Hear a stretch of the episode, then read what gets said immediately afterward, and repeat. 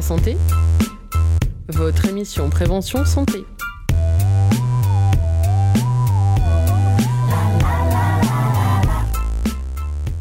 Bonjour et bienvenue chers auditeurs, vous êtes avec l'équipe de l'émission À ta santé diffusée sur Radio Pulsar, mais aussi rediffusée sur les ondes de notre partenaire Radio Gatine. On se retrouve aujourd'hui pour une heure de vulgarisation scientifique et d'interview autour du thème d'aujourd'hui qui est la voix et le langage. Pour introduire ce thème, Marie a décidé de partir à votre rencontre au cœur de Poitiers afin de vous interroger sur le sujet. Est-ce que vous trouvez que votre voix reflète votre personnalité? Pas trop, euh, c'est une question un peu, je sais pas. Oui, je pense, oui. Hein. Oui. Oui. Oui. Mmh, non, pas forcément. Bah moi pas du tout, non. Non. Pas du tout. Oui, c'est possible, c'est tout à fait possible. En fonction de la personne qui se trouve devant elle, en fonction du statut de la personne qui est devant elle aussi, la voix peut changer. On peut être intimidé et la voix peut changer, effectivement. Pas du tout. Oui, pas du tout. Un peu chelou, ouais. Ouais, un peu Ouais, un peu bizarre. Quand on est en colère, la voix change. C'est une dure question quand même. Dans beaucoup de cas, oui, je pense quand même. Le, le timbre de la voix reflète un petit peu le, le caractère. Euh, je pense que oui quand même. Oui, aussi. Bah après, ça dépend où tu, où tu es. L'accent, oui, change. C'est chaud. Oui, aussi. On a pu le voir, chacun a un rapport particulier avec le son de notre propre voix. En réalité, le son de notre voix est changeant en fonction de la situation. Morgane s'est informée sur le sujet pour comprendre pourquoi. Comment savoir si quelqu'un vous aime? Non, je ne vais pas vous donner des conseils sur comment pécho quelqu'un, mais plutôt parler de voix. Il est assez connu que notre voix est différente selon qui nous avons en face de nous. On ne va pas parler de la même façon à ses parents qu'à son meilleur ami euh, qu'on connaît depuis 10 ans. Une étude menée par trois chercheurs du Albridge College euh, aux États-Unis montre qu'on peut identifier la relation entre deux personnes seulement en les écoutant parler. Par exemple, dans le cas d'une relation amoureuse, on a tendance à tout simplement imiter la voix de notre partenaire. Donc euh, les garçons ont tendance à parler plus aigu, tandis que les filles prennent une voix beaucoup plus grave. D'un point de vue physiologique, lorsque nous éprouvons des émotions, notre cerveau sécrète des neurotransmetteurs qui agissent sur le larynx et donc les cordes vocales. C'est pourquoi, lorsqu'on est triste, même si on affiche un grand sourire, notre voix peut nous trahir en se cassant ou en se nouant. C'est exactement la même chose lorsqu'on est amoureux. De même, sous la colère, nos cordes vocales s'étirent et rendent la voix plus aiguë. On ne peut pas contrôler notre cerveau et encore moins notre voix. En réalité, notre voix peut révéler bien plus de choses que nous, ne le pensons. Les changements de timbre peuvent révéler plus, plus d'une émotion. On peut l'apparenter à un souvenir ou même à notre personnalité. C'est pourquoi s'entendre sur un enregistrement est si perturbant. Rien de bizarre parce qu'on rien de bizarre parce qu'on entend. C'est la vibration euh, de notre voix dans nos, dans nos os, alors que euh, ce que les personnes autour entendent, c'est la, la vibration, mais euh, dans l'air. De façon plus philosophique, notre voix peut nous faire entendre notre façon de nous montrer aux autres ou euh, notre nature profonde. Le son d'une voix crée aussi l'image d'un corps dans notre esprit, ce qui peut donner des situations assez amusantes quand on rencontre une personne totalement différente de ce qu'on s'était imaginé. Notre voix est donc un peu le miroir de notre âme, qui peut autant séduire qu'irriter, mais aussi laisser transparaître chacune de nos émotions. Merci Morgane. La voix est très importante et surtout c'est une résultante d'un mécanisme, complexe de notre organisme. Les orthophonistes sont spécialisés dans les traitements de tout trouble qui pourrait affecter ce mécanisme. Colline a justement convié Charlotte Delaporte qui en a fait son métier. Bonjour Madame Delaporte, merci de me recevoir et d'accepter cette interview. Vous êtes donc orthophoniste en libéral et vous vous êtes spécialisé dans la voix. Peut-être pourriez-vous pour commencer nous présenter votre parcours? Bonjour Colline, je suis euh, effectivement orthophoniste depuis une vingtaine d'années et j'ai fait pas mal de choses différentes, un peu de pédopsychiatrie, euh, de la neuro. Et euh, depuis que je suis en libéral, je me suis intéressée à ce que finalement j'ai le plus aimé pendant mes études, c'est-à-dire la voix. Ce qui me passionnait, c'était euh, l'idée qu'on pouvait changer la voix de quelqu'un. Ça m'a paru assez déroutant quand j'étais étudiante et en fait c'est relativement facile et gratifiant puisqu'en quelques séances on arrive à rétablir une voix euh, beaucoup plus posée euh, chez pas mal de mes patients. Donc euh, voilà, c'est un domaine qui continue de me fasciner et que je- j'exerce depuis une dizaine d'années à peu près. Et justement, comment fonctionne notre voix?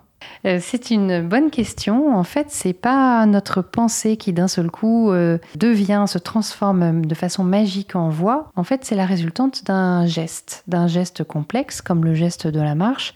C'est un geste qui va engager des dizaines de muscles de notre corps de façon très coordonnée.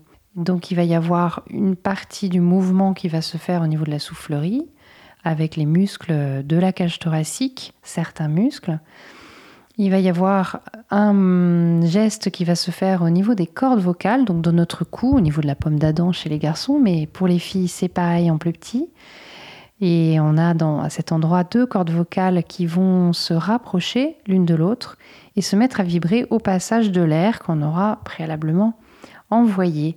Un troisième étage, un troisième niveau, c'est la caisse de résonance. En fait, c'est tous les espaces qu'il y a au-dessus des cordes vocales la gorge, le nez, la bouche. Donc il y a des espaces qu'on peut moduler, on peut changer leur forme et c'est ce qui permet de d'enrichir le son, de le rendre euh, plus beau, plus timbré et puis surtout d'articuler différents sons, différentes euh, voyelles. Et euh, cette caisse de résonance est très très très importante pour reconnaître quelqu'un. L'identité de la voix, c'est pas tellement ses cordes vocales qu'on reconnaît, c'est la façon qu'il a de faire résonner sa voix. Et c'est très important aussi pour donner de la puissance à notre voix. Et tout ça doit participer de façon très coordonnée pour que euh, chaque muscle puisse faire sa part du travail sans travailler, euh, sans prendre la part du travail des autres. Et c'est souvent euh, le cas des patients que je vois, c'est quand certains muscles font trop de travail et d'autres pas assez. Le geste est déséquilibré, ça force sur certaines zones, en général plutôt les cordes vocales. Et euh, mon travail consiste à rétablir un peu plus d'équilibre dans la charge de travail, dans la répartition de la charge de travail de chaque partie du corps. Et au cabinet, quelles sont les principales demandes que vous recevez? Alors en voix, on pourrait classer ça en deux catégories. Il y a une grande majorité des patients pour qui euh, le problème est fonctionnel dysfonctionnels en l'occurrence, c'est-à-dire qu'en se servant mal de leur voix, comme je, le disais précédemment, euh, en déséquilibrant leur geste vocal, ça force, ça frotte au niveau de leur corde vocale parce que dans leur façon de se servir de leur voix, ces personnes se mettent en, danger, même euh, anatomiquement, finissent par créer des lésions sur leur corde vocale, mais c'est leur façon, c'est leur usage vocal qui a abouti à cette situation. Donc même s'il y a des, même si les cordes vocales sont abîmées, s'il y a des, petits nodules par exemple qu'on poussé sur les cordes vocales, eh bien ça ne sert à rien pour un chirurgien de se précipiter dessus pour les enlever parce qu'on sait que ça repoussera dans la mesure où, euh, où c'est une pathologie liée à une dysfonction. Donc il faut d'abord rééduquer la dysfonction pour rééquilibrer le geste. Parfois les lésions disparaissent, parfois il faut l'aide du chirurgien, mais de toute façon c'est un préalable de, corriger la façon de placer sa voix. Donc ça, c'est la grande majorité, avec évidemment beaucoup d'enseignants et beaucoup d'autres métiers de voix, mais les enseignants sont une grande part euh, de mes patients avec des voix dysfonctionnelles. Après, il y a aussi des personnes qui ont des problèmes de voix qui ne sont pas générés par leur façon de, de parler, mais qui ne sont pas de leur fait en fait. Par exemple, des gens qui ont subi des opérations, dans le cou et ça a paralysé une de leurs cordes vocales. Donc euh, là, le travail est évidemment très très différent. Et est-ce que vous pourriez nous parler un petit peu plus précisément du contenu de vos rééducations pour euh, donc euh, améliorer ce geste vocal? Oui, bien sûr. Alors, le contenu des rééducations dépend de ce que j'ai pu observer lors de la première rencontre avec le patient. Finalement, quel est l'élément qui dysfonctionne, qu'est-ce qui a probablement provoqué ce cercle vicieux de forçage Chez certains, ça va être plutôt un état de crispation, par exemple crispation des épaules. Donc euh, à ce moment-là, je vais faire un peu de, détente, de relaxation, de, prise de conscience de ces, de, ces, zones contractées. Chez d'autres, ça va être une contraction de la mâchoire. Donc voilà, il peut y avoir tout un travail de, détente, de relâchement. Chez d'autres, ça va être un problème de posture, puisque la façon dont on se tient va influencer directement le volume de la cage thoracique et la capacité pour euh, les muscles du souffle à s'engager ou non. Le travail postural suffit parfois à débloquer la voix. Chez d'autres encore, je pense aux enseignants qui ont vraiment besoin de pouvoir recourir à une voix forte et à pouvoir euh, envoyer du volume sans se fatiguer on fera un gros travail sur la résonance, sur l'exploitation de, cette caisse de résonance qui est donc notre gorge, notre bouche, pour pouvoir timbrer davantage et aller rechercher euh, de la puissance sans forcer sur les cordes vocales. Voilà, ça c'est des exemples pour des pathologies plutôt liées au forçage de la voix. Après, il y a d'autres types d'exercices. Par exemple, dans les cas de paralysie des cordes vocales, alors on travaille avec des pailles, on souffle dans des pailles, on bouche la paille, on fait du son dans la paille, on, fait des manipulations aussi. Moi, je travaille beaucoup avec des manipulations du, larynx. Je glisse un doigt, mais j'apprends aux patients à le faire, à glisser un doigt derrière la corde vocale pour la basculer vers l'avant et aider cet accollement, cette rencontre des deux cordes vocales indispensable à la voix. En tout cas, je travaille avec une table de massage, un miroir pour que les gens puissent avoir un retour euh, sur leur posture. Je travaille avec un, bon micro, un logiciel d'analyse vocale pour pouvoir visualiser le spectre vocal en direct. Et je travaille aussi avec un piano qui me permet d'accompagner les patients quand euh, on recommence à chanter et quand on essaie d'exploiter les différents, différents éléments abordés en séance à travers du chant. Et donc après tout ce travail, quand décidez-vous de mettre fin à la rééducation? Alors ça, c'est une question très très pertinente parce que euh, c'est parfois un problème euh, de, terminer ces rééducations parce que quand les gens commencent à découvrir toutes les potentialités de leur voix, ils s'arrêteraient jamais. enfin certains, parce qu'ils découvrent parfois le chant au travers des exercices, ils découvrent euh, qu'ils ont de la puissance et, et puis c'est intéressant pour eux. Donc effectivement, pour ne pas tomber après dans quelque chose qui relève du coaching, du coaching vocal qui est possible et qui est même euh, souhaitable euh, pour ceux qui souhaitent développer euh, leurs possibilités vocales. Mais pour pas tomber là-dedans, parce que je reste quand même une profession de soins, je définis très précisément avec les patients au départ leurs objectifs. à la première rencontre, je leur demande ce qu'ils attendent de moi. Et donc, je consigne bien ces, ces, attentes. Donc, ça peut être une une question d'endurance vocale, que la voix puisse tenir jusqu'au soir sans se casser le soir. Ça peut être une question d'élimination des douleurs que ça provoque dans leur gorge. Ça peut être euh, une question de, capacité à envoyer du volume euh, sans se faire mal. Ça peut être, je ne sais pas moi, récupérer euh, des notes jusqu'au Do 4 par exemple.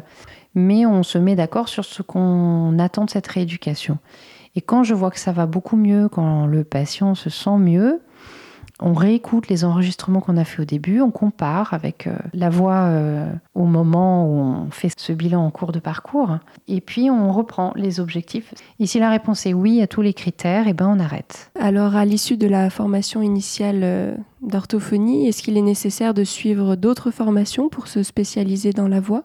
Théoriquement, notre diplôme d'orthophoniste est un diplôme généraliste et nous permet de, toucher un peu à tous les, tous les types de pathologies, y compris les problèmes de voix. Il y a quand même dans la formation initiale euh, quelques centaines d'heures sur ce domaine. Donc, euh, en principe, les étudiants fraîchement diplômés sont à même de prendre en charge euh, des patients qui ont des demandes en voix.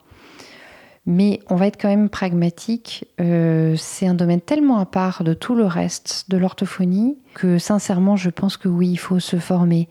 Il faut en tout cas avoir beaucoup de lectures dans ce domaine et éventuellement compléter par des formations euh, très spécifiques. Personnellement, ça fait, euh, je pense, 12 ans que je me forme dans ce domaine à raison de facilement une formation tous les mois ou tous les deux mois et j'ai l'impression que je m'arrêterai jamais. Je découvre encore des choses. Pour terminer, est-ce que vous auriez des conseils de bon comportement pour éviter de développer des troubles vocaux? Oui, euh, beaucoup de conseils.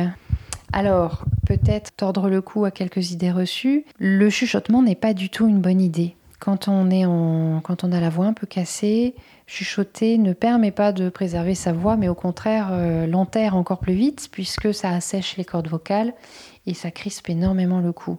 Donc on bannit le chuchotement. Il y a des choses aussi qui font du mal à la voix, c'est les, gros raclements de gorge systématiques avant toute prise de parole. Alors ça, on fait ce bruit avec les cordes vocales et c'est assez délétère, assez traumatisant pour les cordes vocales. Ce que les cordes vocales aiment bien, en fait, c'est assez simple, hein, puisque rien de ce que vous mangez vous buvez ne va sur les cordes vocales, puisqu'elles sont dans les voies respiratoires. Donc euh, tous les remèdes de grand-mère et, les pastilles que vous trouvez en pharmacie ont une efficacité relativement limitée puisqu'elles ne vont pas rentrer en contact avec les cordes vocales.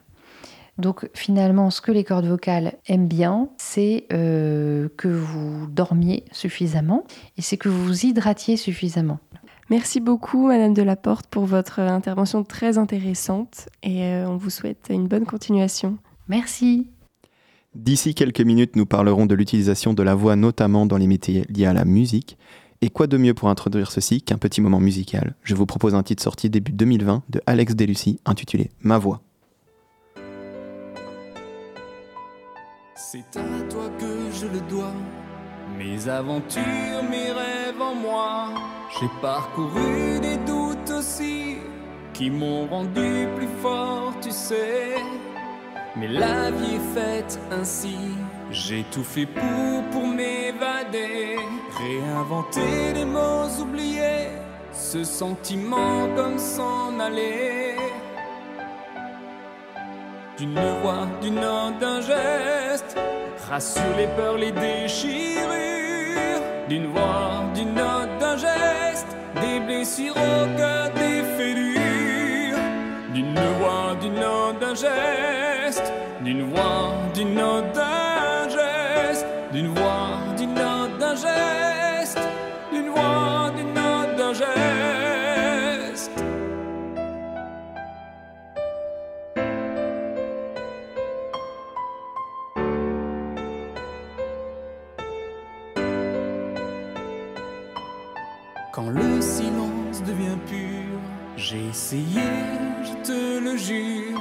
j'ai bien cassé tous les codes et même souvent suivi les modes.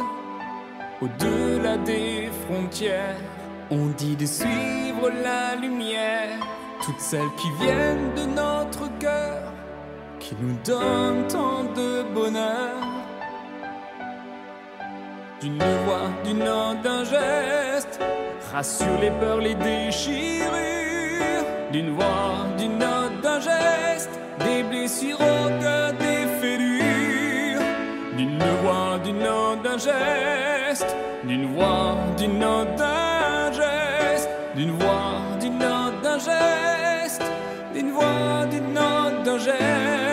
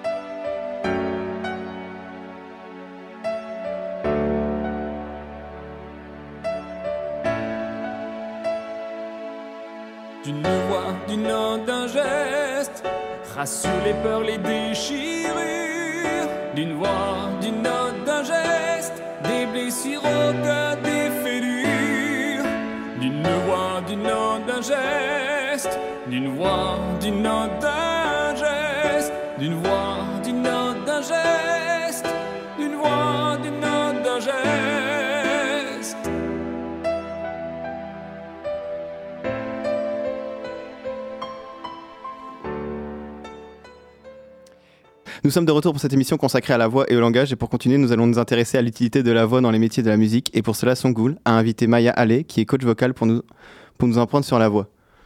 Aujourd'hui, je suis avec euh, Madame Maya Halley, vocologiste. Bonjour. Bonjour Madame. Euh, Vous vous présentez comme vocologiste. En quoi consiste ce métier? Le vocologiste est un spécialiste de la voix, précisément. Euh, il peut être un pédagogue, un chercheur, un orthophoniste ou un kiné qui se spécialise par ses études dans le domaine de la voix. Et en tant que métier précisément, euh, notre travail, c'est de développer les compétences vocales et l'adapter aux besoins professionnels de la personne. Donc, on parle de voix, mais comment se forme notre voix? La voix, c'est un mécanisme qui est très simple, tout le monde peut le produire. Euh, ça nécessite euh, qu'on ait d'abord une soufflerie, donc une, une source d'énergie. En l'occurrence, chez l'humain, c'est nos poumons qui vont nous permettre de, de projeter du souffle. Et sur le chemin du souffle, on a besoin qu'il y ait des, ce qu'on appelle un vibrateur, donc euh, des éléments qui vont vibrer au passage du souffle. Donc c'est le souffle qui va faire vibrer le vibrateur. Et puis ces vibrations de l'air seront, vont générer une, une onde sonore et ça va produire la voix. Donc chez l'homme, on va avoir euh, le souffle produit par les poumons, projeté par les poumons, va traverser le larynx, qui est l'organe qui contient les cordes vocales. Les cordes vocales, ce sont deux membranes euh, musculaires qui vont vibrer au passage du souffle. L'onde sonore sera produite, la voix est produite, et elle va aller se propager tout d'abord dans les cavités de résonance, donc la gorge précisément, donc dans la cavité buccale et le nez aussi. Et ensuite, ça va être projeté euh, à l'extérieur et sera audible par tous. Pourquoi parler en public, c'est important? Parler bien en public Pourquoi utiliser sa voix est important? Peut-être que vous vouliez peut-être dire l'art oratoire? Oui. C'est possible D'accord. Euh, l'art oratoire est important pour pouvoir s'exprimer, pour pouvoir communiquer nos pensées, nos idées, défendre nos opinions, pour pouvoir euh, euh, agir sur les autres, pour pouvoir communiquer nos, nos pensées, notre vision. Euh, également euh, emmener les autres éventuellement euh, vers une autre façon de voir les choses ou vers des projets à accomplir qui peuvent faire évoluer le monde.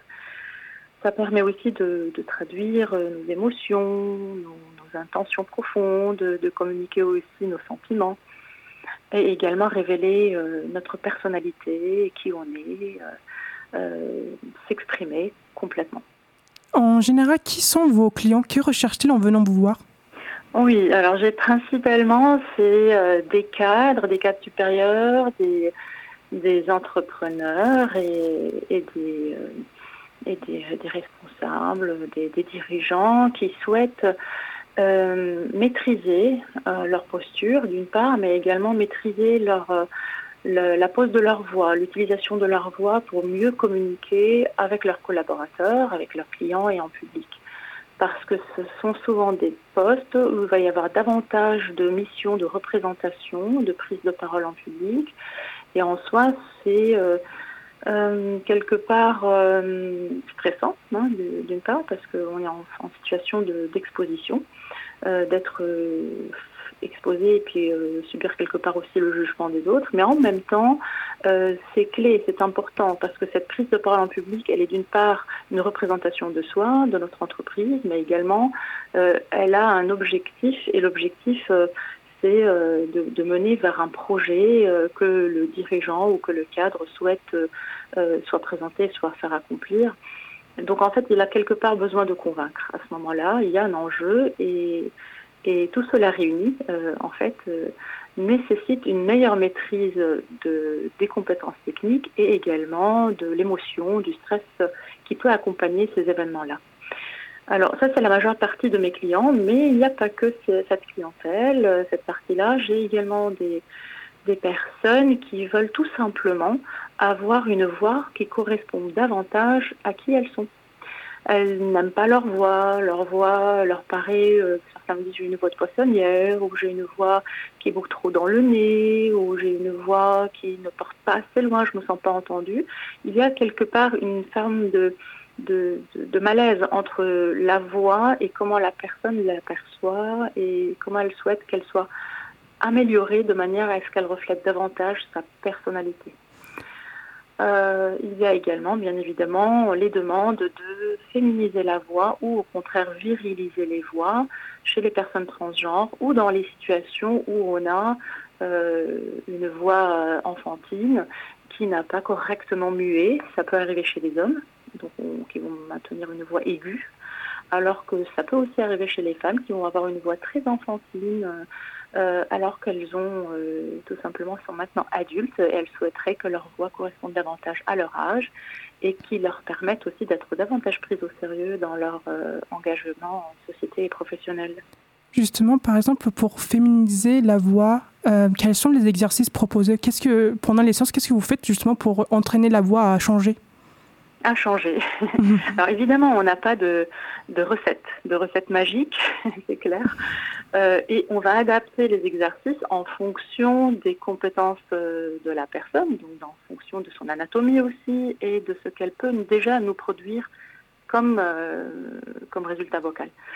Alors, si vous voulez, par rapport à la féminisation elle-même, la féminisation, féminisation vocale, dans le cas par exemple d'une personne qui est en démarche de trans, transidentitaire et qui voudrait, qui est par exemple un homme qui voudrait avoir une voix de femme, Euh, souvent, les exercices, dans un premier temps, partent de leur voix naturelle et puis on va aller la placer légèrement sur une tonalité supérieure. En, moyenne, en moyenne, les hommes ont une voix qui va avoir une tonalité aux alentours de 110 Hz. en grosso modo, c'est sur l'octave 1 euh, sur un clavier de piano. Donc, cette voix qui est à 110 Hz, on va tout simplement sur une voyelle aller placer cette voyelle A. Par exemple, je prends la voyelle A, on va la mettre on va la placer sur une tonalité plus aiguë. D'accord et on va essayer d'apprendre à la réaliser de manière plus facile euh, et de tout de suite pouvoir placer sa voix en, en plus aiguë. Après, on va enchaîner plusieurs voyelles, on va salmodier des textes d'ailleurs avec des tonalités euh, plus aiguës comme ça, et toujours en rectotono dans un premier temps, jusqu'à ce que la personne arrive à le faire de plus, de plus en plus facilement, qu'elle soit à l'aise avec cette tonalité-là. Ensuite, on commence à faire des fluctuations, c'est-à-dire on va commencer à faire des montées vers les aigus pour commencer à mimer une forme d'intonation. Euh, par exemple, bonjour, ça va, comment allez-vous? Donc on commence à faire des fluctuations, puis petit à petit, sur la lecture de texte à voix haute, on va commencer à mettre de la prosodie.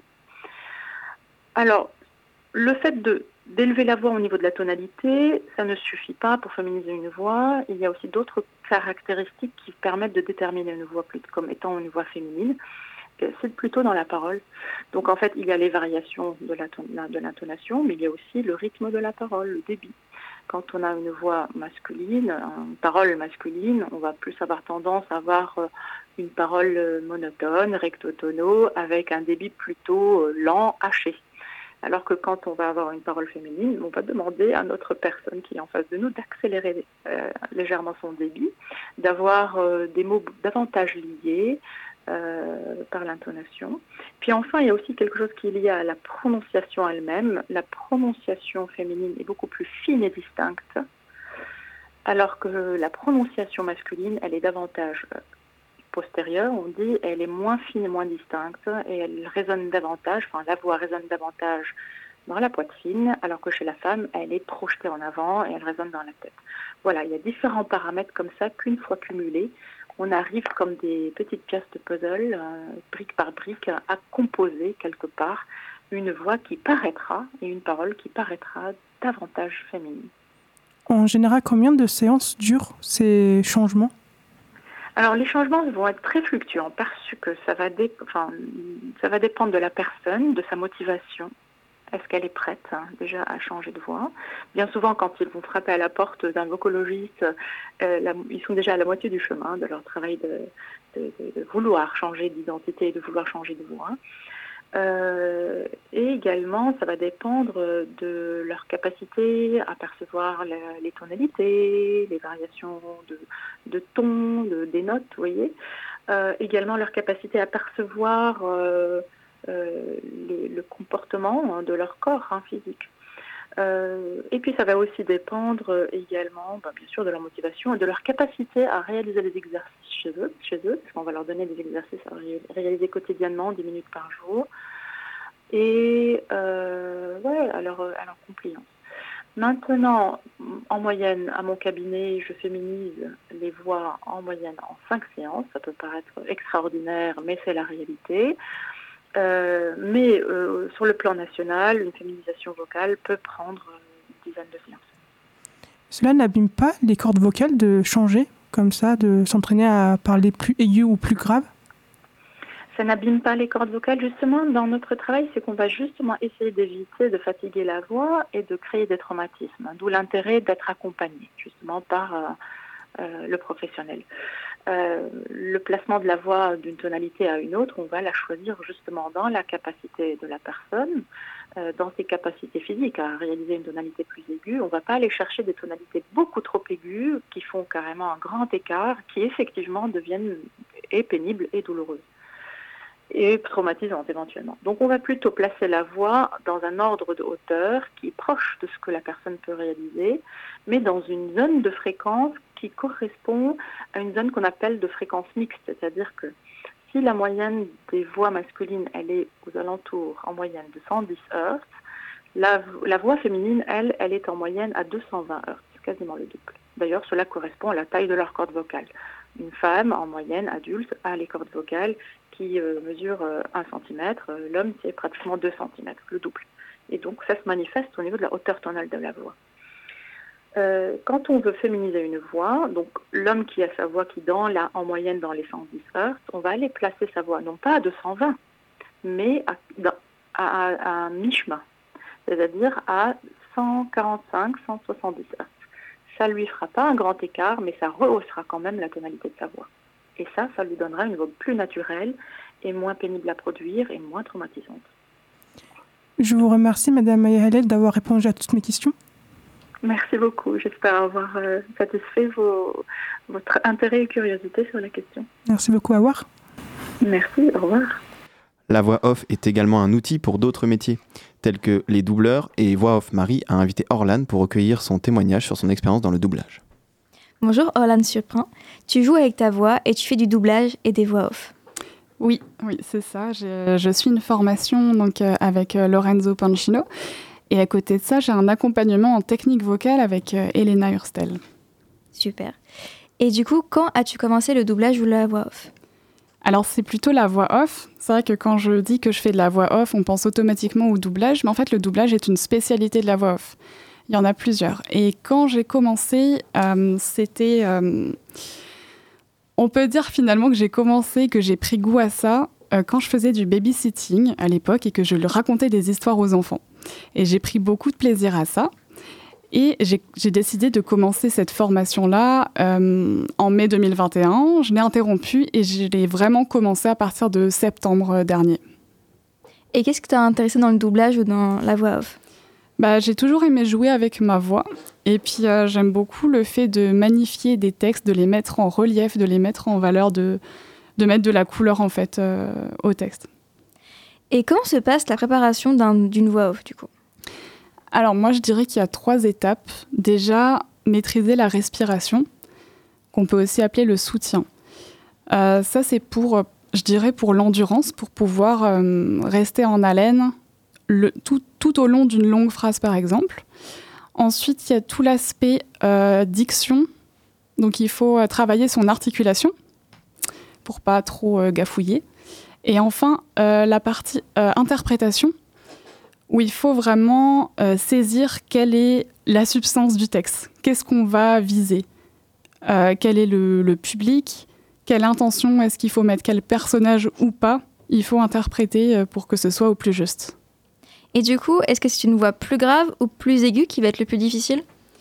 Bah, J'ai naturellement une voix assez aiguë, du coup, j'ai plus de difficultés à poser ma voix. En tout cas, c'est ce qu'on m'a qu'on m'a reproché entre guillemets euh, lors de mes dernières évaluations en voix off. On a parlé du doublage, mais est-ce qu'il y a d'autres spécialités que tu exerces ou auxquelles tu t'entraînes dans la voix off? Oui, il y a plein de spécialités. Donc, euh, il y a tout ce qui est narration. Ça peut être pour les livres pour adultes ou enfants. Euh, les documentaires, les commentaires d'émissions, les répondeurs téléphoniques, tout ce qui est euh, publicité à la radio, euh, à la télé, l'e-learning aussi, le motion design, toutes les voix qui accompagnent les vidéos explicatives, etc., ou les, les, textes aussi institutionnels pour représenter par exemple une entreprise. Il y en a plein. Et est-ce que dans une de ces spécialités-là, il y en a une qui vraiment, toi, t'intéresse plus que les autres? Je pense que c'est la narration, mais après, j'aime aussi beaucoup le côté dynamique de, de, la publicité. Voilà, tout ce qui peut dégager un peu d'énergie et de, de sourire. Est-ce que c'est quelque chose qu'on apprend ou alors c'est plutôt naturel de changer de voix, de changer son identité avant de commencer une voix? Hum, Ça, c'est une question assez complexe parce que je je, sais, je pense pas qu'on change vraiment d'identité parce que ça, c'est personnel à chacun. Mais on va plutôt chercher à hum, trouver en soi, en fait, euh, d'autres personnalités. voilà, j'ai plein de personnalités, comme il y en a qui disent la même chose. Euh, ouais, en fait, je pense qu'il y a une universalité en fait des, des émotions, de, de façon d'être qu'on peut faire ressortir dans un personnage. Et euh, ouais, voilà. Et du coup, est-ce que c'est plutôt difficile à faire ou alors euh, ça dépend vraiment des gens, des voix qui sont demandées? Oui, il, bah, il faut un petit peu d'imagination en fait. Donc il y en a qui ont un peu plus de difficulté à, à interpréter un personnage très différent du sien.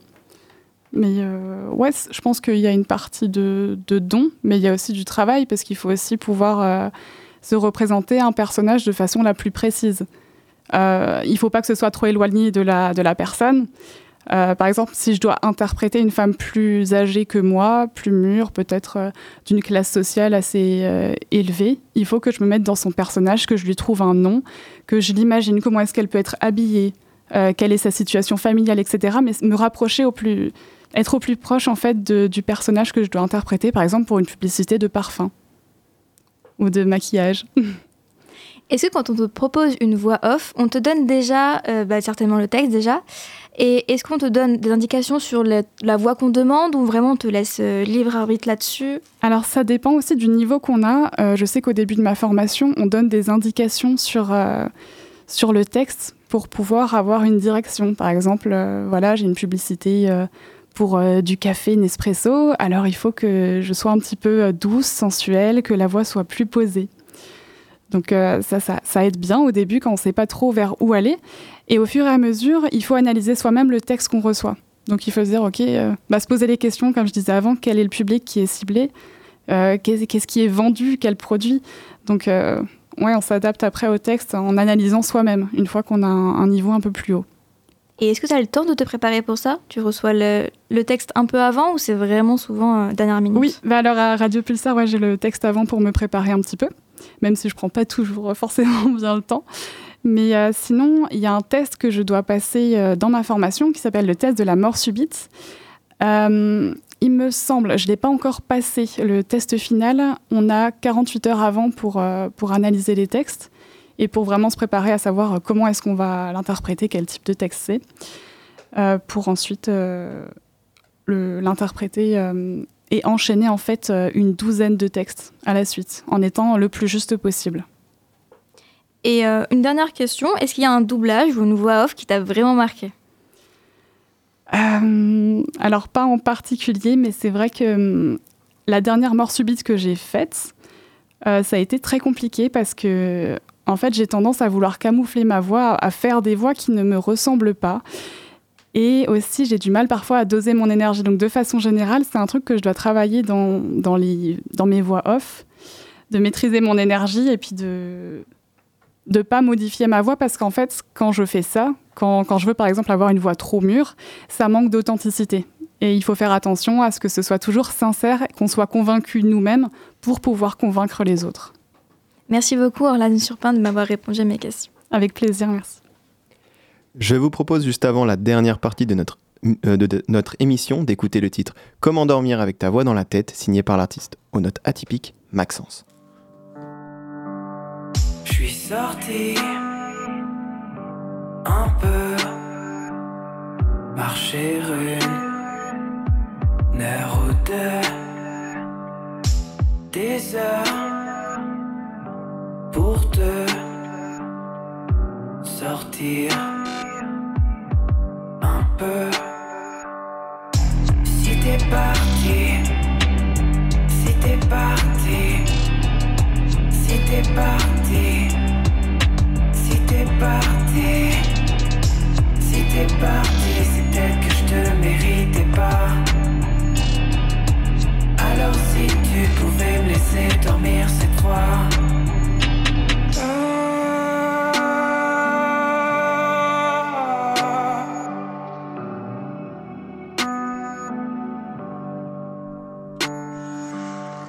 Ça résonne, mais je m'y fais. Il est tard, ça y est, j'y pense. Si t'es parti, si t'es parti, si t'es parti, si t'es parti, si t'es parti, c'est peut-être que je te méritais pas. Tu pouvais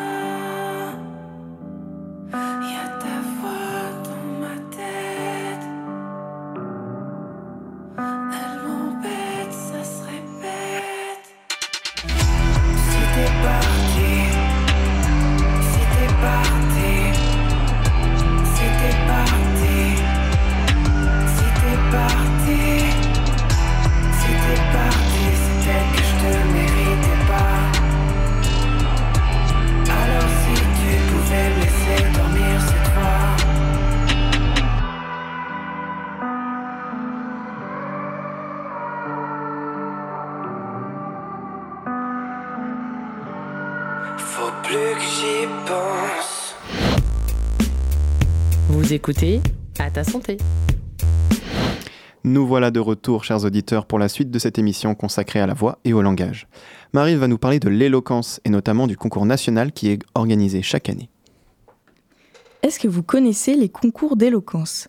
Ce sont des compétitions dans lesquelles plusieurs participants vont tenter de montrer leur qualité d'orateur publiquement pendant quelques minutes à partir d'un sujet imposé. L'un des plus connus est certainement le concours d'éloquence nationale qui nécessite une sélection préalable au niveau local. Les candidats viennent de toute la France et de tout type d'université. Et oui, il n'y a pas que les politiciens qui ont besoin de vous convaincre. Auriez-vous confiance en votre médecin s'il ne semble pas sûr de lui lors de l'annonce de la nécessité urgente de l'ablation de votre oreille gauche Ou un avocat qui paraît convaincu par le plaidoyer de l'opposition? Pour en revenir au concours national d'éloquence, que vous faut-il pour y participer? Tout d'abord, il vous faut être sélectionné. Pour cela, seuls les finalis- finalistes et demi-finalistes des concours d'éloquence et de plaidoirie universitaire pourront concourir. Ensuite, c'est le début du concours. Comme chaque année, il se déroule dans une ville différente. Vous passerez sur un, sujet choisi au hasard. En voici quelques exemples. Nos désirs sont-ils désordre Faut-il envier les fous? La peur nous tient-elle en vie? La vraie vie est ailleurs. Pas facile, hein Vous aurez heureusement une dizaine de jours pour le préparer. Seulement attention, pour les meilleurs orateurs qui se hisseront jusqu'à la finale, un défi s'ajoute. Vous devrez préparer vos plaidoiries en quelques heures seulement. Les finalistes ne prennent connaissance de leur sujet que le vendredi soir, alors que la finale se déroule le samedi matin. Une fois votre texte rédigé, il va falloir y passer. Pour atteindre la finale, ce n'est pas encore, gagné. Comme des sportifs, vous devrez d'abord passer des étapes de qualification avant d'être sélectionné pour la grande finale. Sélection, quart de finale, demi-finale, puis enfin finale. Durant toutes les épreuves, vous serez évalué par un jury composé d'acteurs du monde universitaire, de professionnels du droit, comme des avocats, des magistrats, et de professionnels de l'éloquence. Ça peut être un acteur, des humoristes, des animateurs radio, etc. Leurs critères sont les suivants. Il y en a trois. La qualité de l'expression orale, c'est-à-dire le vocabulaire employé, l'intonation, l'aisance, l'expression, l'utilisation des supports écrits, la diction et la gestuelle. Le second, c'est la qualité de l'argumentation, la capacité de convaincre, mais aussi les idées, la réflexion, les exemples employés et aussi le respect du sujet. Et enfin, l'attitude face au jury et les réponses aux questions. Il sera jugé la spontanéité des réponses que vous donnerez. Le gagnant de la finale 2022 qui se déroulait à Aix-en-Provence s'appelle Alexis. Il est en école de commerce à l'EDEC et, a- est passé sur le sujet Parler d'amour, c'est faire l'amour. Si ce sujet soulève en vous des interrogations, vous pourrez consulter sa prestation sur YouTube. Et son secret, c'est de l'humour, beaucoup, car c'est bien connu, c'est comme cela que l'on séduit. Merci Marine. Connaissez-vous le Centre dramatique national META Chloé est partie à leur rencontre à l'occasion d'un reportage sur l'art théâtral et son principal outil, la voix. Dans le cadre de notre émission sur la thématique de la voix et du langage, j'ai pu me rendre au META, le Centre dramatique national de Poitiers, afin d'avoir l'avis de comédiens sur ce sujet. Mais qu'est-ce qu'un centre dramatique national? Alors le META, c'est un centre dramatique national, c'est-à-dire que c'est un outil, euh, institutionnel euh, qui est euh, dirigé par un ou une artiste. Il y en a 38 en France. Alors chaque artiste euh, qui est à la tête d'un CDN vient avec un projet bien spécifique. Donc euh, il se trouve que le, CDN de Poitiers est quand même euh, assez singulier puisqu'il n'a pas de lieu dédié comme les autres CDN. Donc en fait, nous, ce qu'on essaye d'inventer, puisque nous n'avons pas de patrimoine, bah, c'est du patrimoine affectif. Au cours de ma visite du Méta, j'ai pu visiter les locaux du Méta, mais surtout assister à l'accueil d'artistes, dont Mathilde Panis. J'ai pu recueillir son avis en tant que comédienne sur le rôle de la voix dans l'art du spectacle. Ben, c'est un de nos outils, évidemment, un de nos outils principaux, avec le corps, avec euh, d'autres choses, mais, euh, mais la voix, effectivement, c'est un, un, passeur de... de c'est un, une voix VOIE pour, euh, pour transmettre, euh, je sais pas, je dis n'importe quoi, mais des âges différents, une énergie différente, un- des émotions, évidemment, des, des sentiments. Enfin, c'est effectivement, c'est un de nos outils principaux. Mais c'est simplement que moi j'ai l'impression que ça n'est un outil intéressant que si, elle est, que si cet outil est lié à cet autre outil qui est le corps. Et comment la voix peut-elle transmettre l'idée de différents personnages? C'est plein de, c'est plein de choses, évidemment. Ça peut être au niveau du timbre, de timbrer plus fort. Ça peut être des hauteurs de voix différentes. Ça peut être un rythme de parole qui est différent. Par exemple, euh, quelqu'un qui va être stressé et qui va parler très très vite, ou, ou quelqu'un qui va vraiment être dans une pensée beaucoup plus lente. Ou... Déjà, on n'a pas du tout les mêmes énergies, on n'a pas du tout les mêmes euh, voilà, paysages de personnages, quoi. Donc, euh, ça peut être, c'est plein de choses en fait. La voix, c'est voilà, ça peut être euh, de timbrer ou de faire quelque chose beaucoup plus avec du, de l'air, avec du souffle.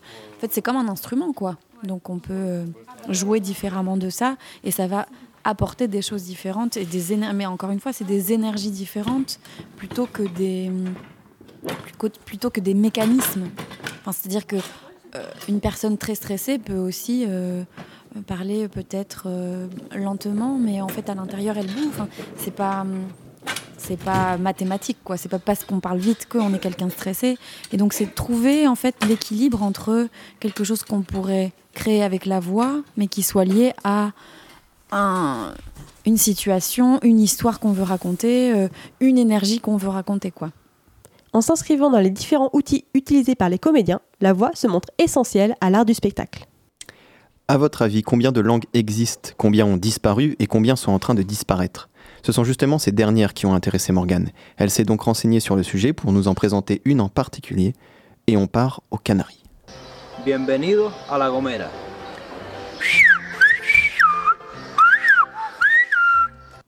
En parlant de voix et de langage, partons vers les langues en, en voie de disparition comme le silbo-gomero. Le silbo-gomero est, euh, est une langue sifflée de l'île de, de la Gomera, une des îles Canaries, qui, euh, qui reproduit la langue de cette même île, euh, le castillan. Cette langue est un peu particulière dans le sens où elle est faite uniquement de sifflements. Elle est transmise depuis des siècles de maître à élève. C'est la seule langue au monde faite, exclusivement de sifflements à être aussi développée et pratiquée. Le silbo s- substitue à chaque voyelle ou consonne un sifflement très précis. Deux sifflements distincts remplacent les cinq voyelles du castillan et quatre sifflements servent de consonne. Chaque sifflement se distingue par leur hauteur et leur interruption ou non. C'est avec beaucoup de pratique qu'une personne peut réussir à créer un message complet. Comment par... en, réalité, c'est c'est une très bonne euh, façon de parler en message codé? Mais euh, pour éviter sa disparition, euh, cette langue est enseignée et connue euh, sur cette île spécifiquement. Cette île étant remplie de montagnes et de ravins, siffler est l'unique moyen de communication, en tout cas le plus rapide, en évitant de faire trois heures de marche juste pour dire bonjour aux voisins, parce que les sifflements portent beaucoup plus loin que la voix. Euh, on peut les entendre jusqu'à 3000 mètres environ. Mais cette langue n'a pas livré tous ses mystères, puisqu'il existe énormément de variations, comme le ton et la tenue. Et euh, un son peut avoir plusieurs significations et même provoquer de petits malentendus. Un son, peut autant dire oui ou toi en espagnol, ou messe et table. Malgré ça, il est possible d'avoir toute une conversation en sifflant, Mais il faut quand même faire attention au contexte. En réalité, cette langue est un peu comme l'ancêtre du téléphone en permettant une communication à distance. Donc si vous êtes très patient, que vous parlez espagnol et que vous voulez un langage secret une fois revenu en France, il ne vous reste plus qu'à apprendre le silbo gomero. Merci Morgane. Et c'est sur ceci que notre émission et cette saison de À santé touche à sa fin. Merci à nos sponsors sans qui tout ça ne serait pas possible et surtout on veut remercier vous, chers auditeurs, de nous avoir suivis tout au long de cette année. C'est sur une musique atypique que l'on vous quitte avec le titre Ma voix sorti en 2022 de Blancas.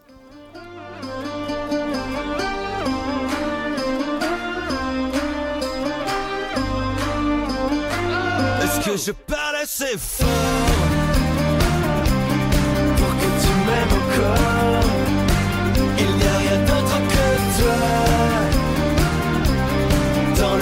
De ma voix.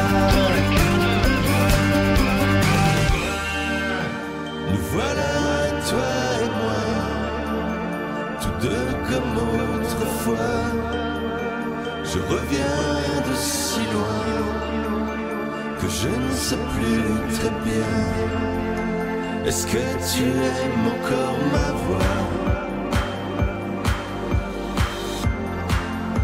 Est-ce qu'elle porte assez loin pour toi. Est-ce que je parle assez fort pour que tu m'aimes encore?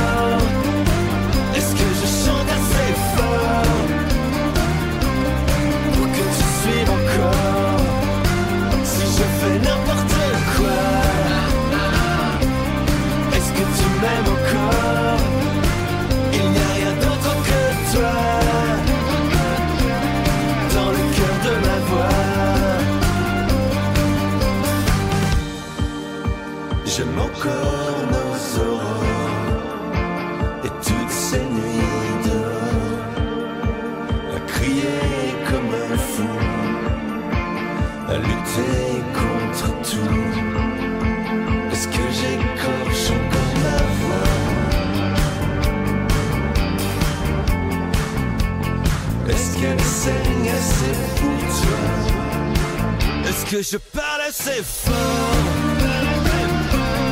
pour que tu m'aimes encore.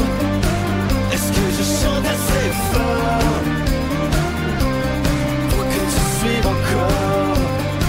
Si je fais n'importe quoi, est-ce que tu m'aimes encore? Il n'y a rien d'autre que toi dans le cœur de ma voix.